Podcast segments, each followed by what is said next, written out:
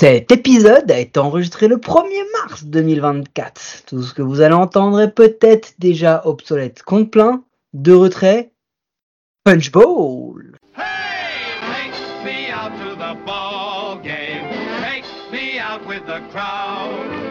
Buy me some peanuts and cracker jack.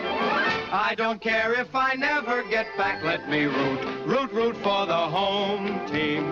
If they don't win, it's a shame. Cause it's one, two, three strikes, you're out at the old ball game. Pour équipe, de blaireaux et un podcast par jour. C'est l'épisode 4, c'est présenté par moi, Mike, et celui qui fut aussi le futur du baseball il y a longtemps, très longtemps. Salut Guillaume.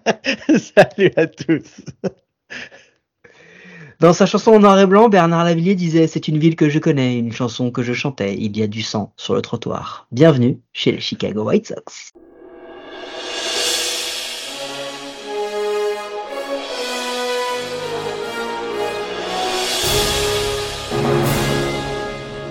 Marty, allé trop loin dans le temps. Tout est sombre, triste, et les gens cueillent des golden sur le terrain. Ah non Doc, ça c'est Tim Anderson. Eh oui, parce que les Royals n'ont pas fait que cueillir des golden. 61 victoires, 101 défaites, 377% au bilan quatrième de la AL Central, ce qui équivaut à dire 14e de l'American League. Euh, en tous les cas, euh, c'est la première saison sous le management de Pedro Grifol, ça a pas été fou fou fou. Hein. Au niveau du pitching, eh ben allons-y, 29e en nombre de bébés concédés pour les starters, 26e pour les reliefs, 24e en whip, 25e, 23e en ERA, 26e, etc., etc. Je m'arrête là parce que euh, il y a un bilan positif sur tous les mois, c'est le mois de mai et il est à 15-14, c'est pas foufou. Au niveau du pitching, bah Mike Levinger, euh, pas lui, ce bâtard, hein, donc euh, on va pas préciser pourquoi, mais on sait tous. Euh, Kendall Graveman qui en une demi-saison a une ERA plus à 129-44 innings pitch, dont 60% de ses manches sont scoreless. Quand tu mets un releveur, c'est bon signe dans cette rubrique, hein, généralement, pour, euh, voilà, pour ton équipe. Euh, au niveau du batting, bah, Luis Robert Jr., Lou Bob, comme certains l'appellent, All-Star, 12e au vote de MVP, Silver Slugger, il poste une war à 528 en OPS+, 857 en OPS, avec un petit 38 home run, 20 stolen base, 80 RBI. Écoute, euh, comment te dire qu'il s'est passé plein de choses. Le 22 août, bah, ils font une saison à 49-76 et Jenny Reinsdorf vire Rick Hahn, euh, le manager, le GM, et euh, Kenny Williams, l'executive vice president.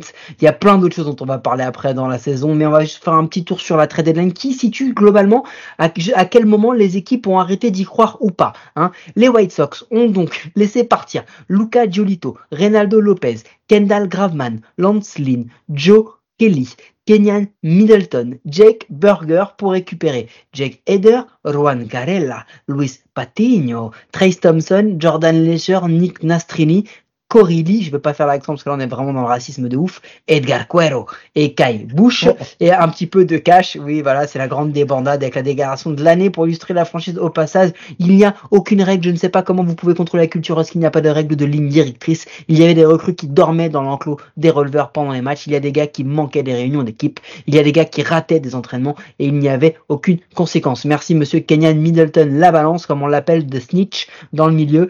Euh, écoute, euh, c'est un peu ce qui s'est passé n'oublions pas quand même que Mike Levinger, qui signe euh, quelques semaines après avoir signé avec les White Sox, la mère d'un de ses enfants l'a accusé de domestic violence et de child abuse. Euh, il n'a pas été condamné pour ces accusations euh, parce que la ligue a fait un statement. Comment te dire? Parce que lui, il s'est volontairement soumis à, des traitements et, et, à se dire je vais me faire soigner parce que je suis un gros enculé. Ok, bah tu peux jouer, alors tout va bien. Oublions pas, par contre, plus euh, plus joyeux, euh, enfin moins joyeux, la Hendrix qui annonce qu'il a été euh, diagnostiqué avec un lymphoma et qui quand même relancera 5 manches en 5 matchs sans trop de succès. Mais on s'en cogne, c'était pas le plus important. Le combat de l'UFC qui s'est déroulé le 5 août, gagne, Kim Anderson qui est reparti, pas, pas avec la ceinture, mais avec une boursouflure. C'était vraiment le gros highlight de la saison des Chicago White Sox. Pecota les voyait troisième de la division, 79-83. On avait compris que ça marcherait pas. Déjà, mais vraiment, mais vraiment pas à ce niveau de décadence. Et donc dans ces cas-là, Guillaume, quand il n'y a pas de post-season. Eh ben, place à la off-season avec un payroll qui était projeté à 170 millions en 2023. Un payroll qui est projeté cette saison à 130 millions. Oh, là là, quasiment 25% de baisse. C'est énorme. Et ça fait deux années de suite que ça baisse.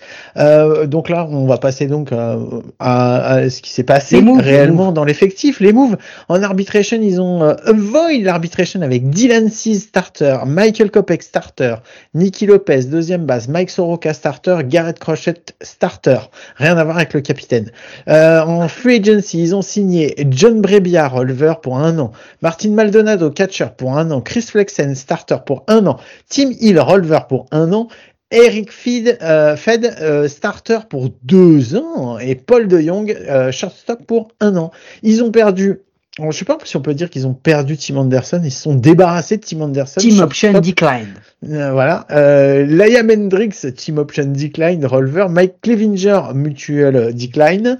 Euh, Elvis Andrus, deuxième base, euh, qui est, parti en free agency. José Urena, starter, parti en free agency. Yasmani Grandal, catcher, qui est parti en free agency. En trade, ils ont récupéré Dominic Fletcher d'Arizona pour euh, Christian Mena. Euh, Prelander Berrois, releveur de Seattle pour Gregory Santos.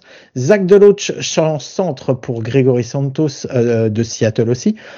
Euh, Max Tassi qui est, euh, qui est arrivé d'Atlanta pour euh, des futures considerations, Mike Soroka, Brandon Shoemaker, Shoemake, Jared Chester, Nicky Lopez qui ont été tradés de Atlanta pour Aaron Bummer. Et ils vont commencer avec des blessés. Euh, c'est, euh, j'arrive pas à lire, c'est trop petit. Est-ce que tu peux m'aider et Davis Martin. J'avoue, j'ai fait un petit piège pour les vieux. Merci beaucoup.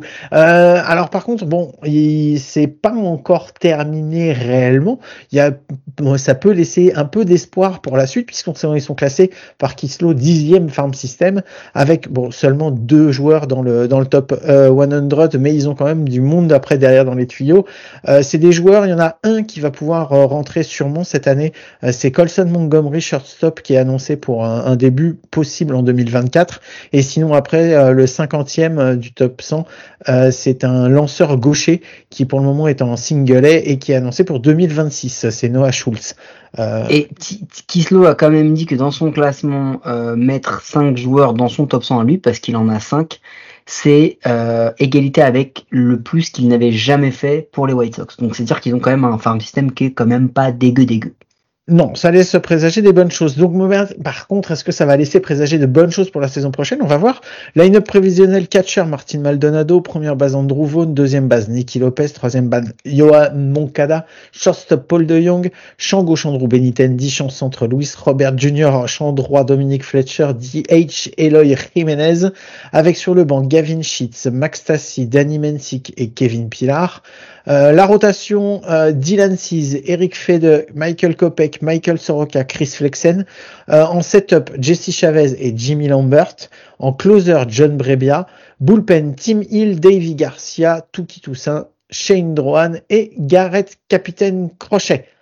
Qu'est-ce que ça laisse présager pour l'année prochaine, Mike? Sur qui on va pouvoir compter?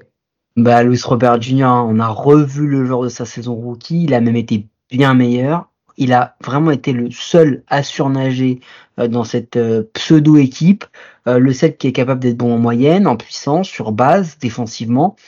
La question qui va tourner autour de Loubob, en fait, de Luis Robert, c'est est-ce qu'ils vont se décider à le trader pour avoir vraiment un farm system de folie?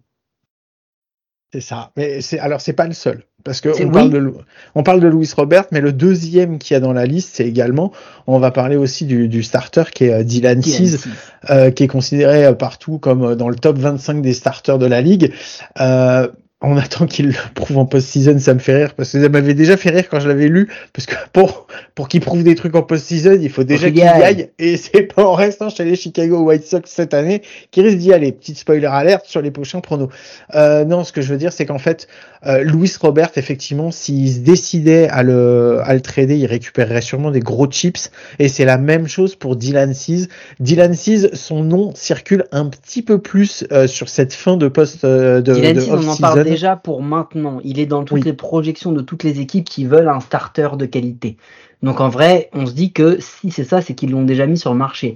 La question autour de Louis Robert, c'est est-ce qu'ils vont vraiment se dire, ok, on fait un, un rebuild total, on y va quoi.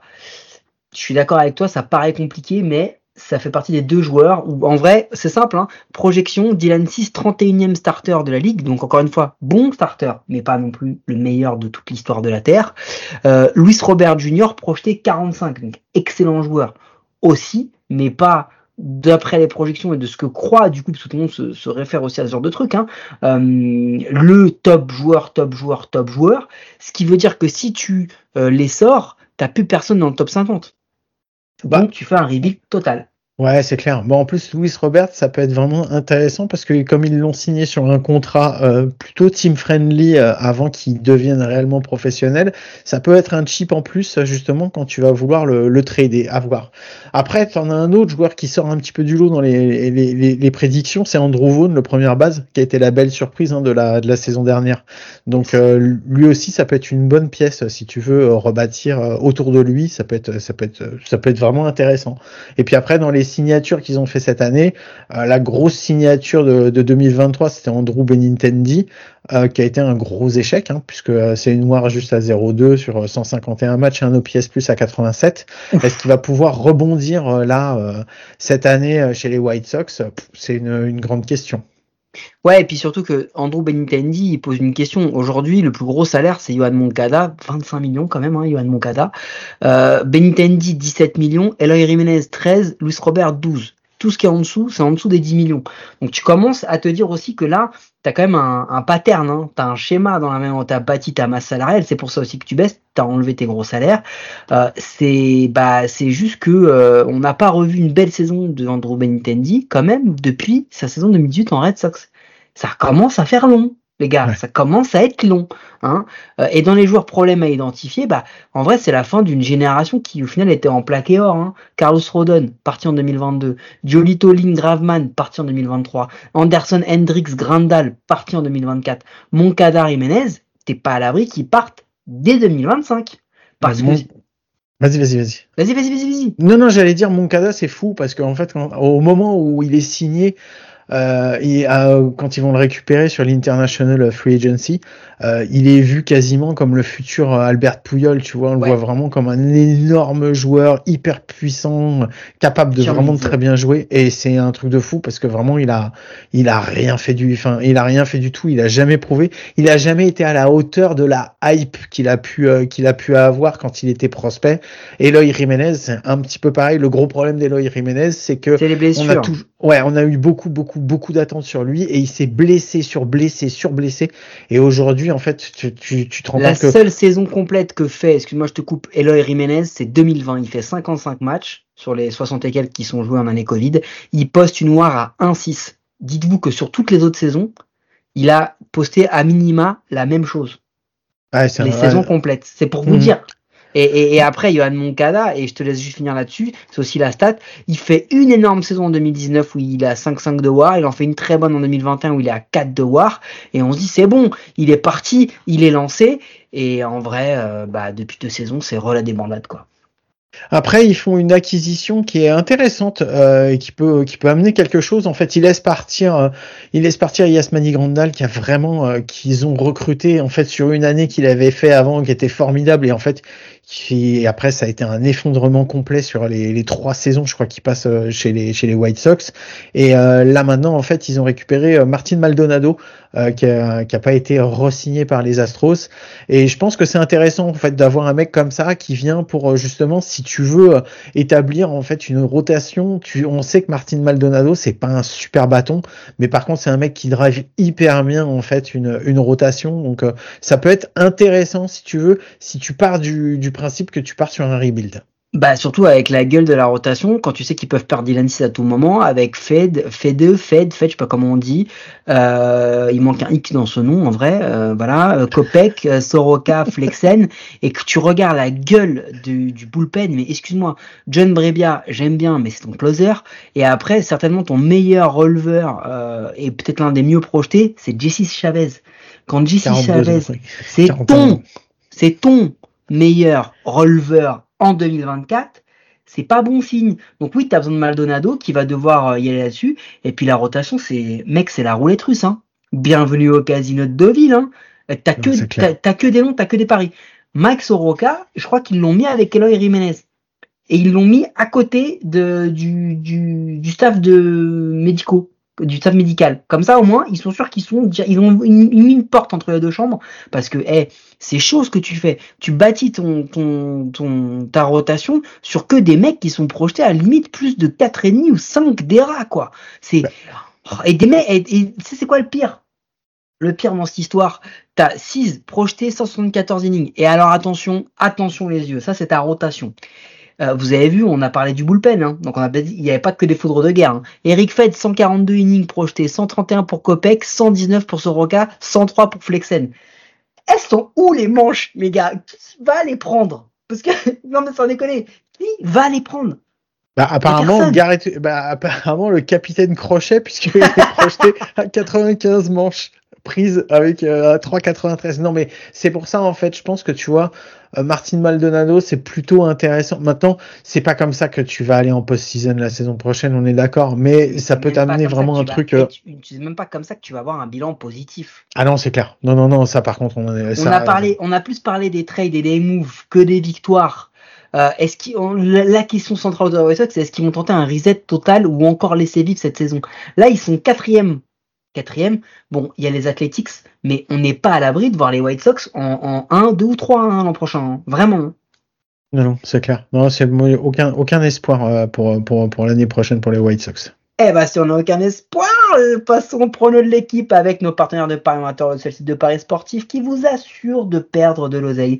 Alors, Guillaume, pour les Chicago White Sox, post-season ou pas post-season? Non, pas post-season. euh, je pense qu'ils vont être grosso modo euh, dans les mêmes. euh, ouais, je les vois. Ouais, 60, 100. Là, ils étaient à 61, 101.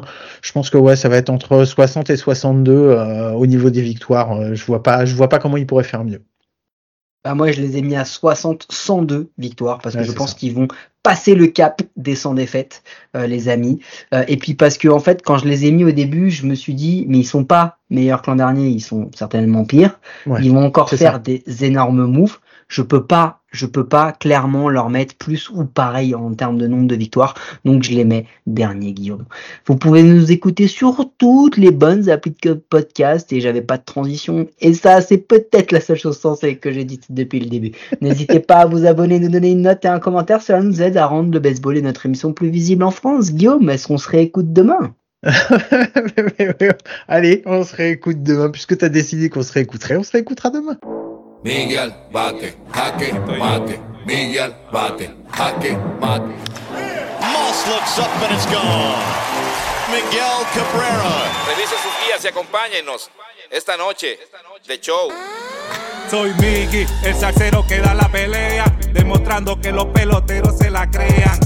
Representando la vieja escuela, aparte de jugar, escribimos candela. Lanza tu mejor rima, que de los tigres la batea. El que no se acuesta cuando rumbea. El triple crown, nacido y criado en Venezuela. Vengo de barrio humilde llamado La Pedrera. Los gringos bailan pegados, aquí no se juega. Aquí hay más talento, esto suena a bandera. Rima de sobra pa' mata cualquiera. Se vino a guerrear, empujé otra carrera.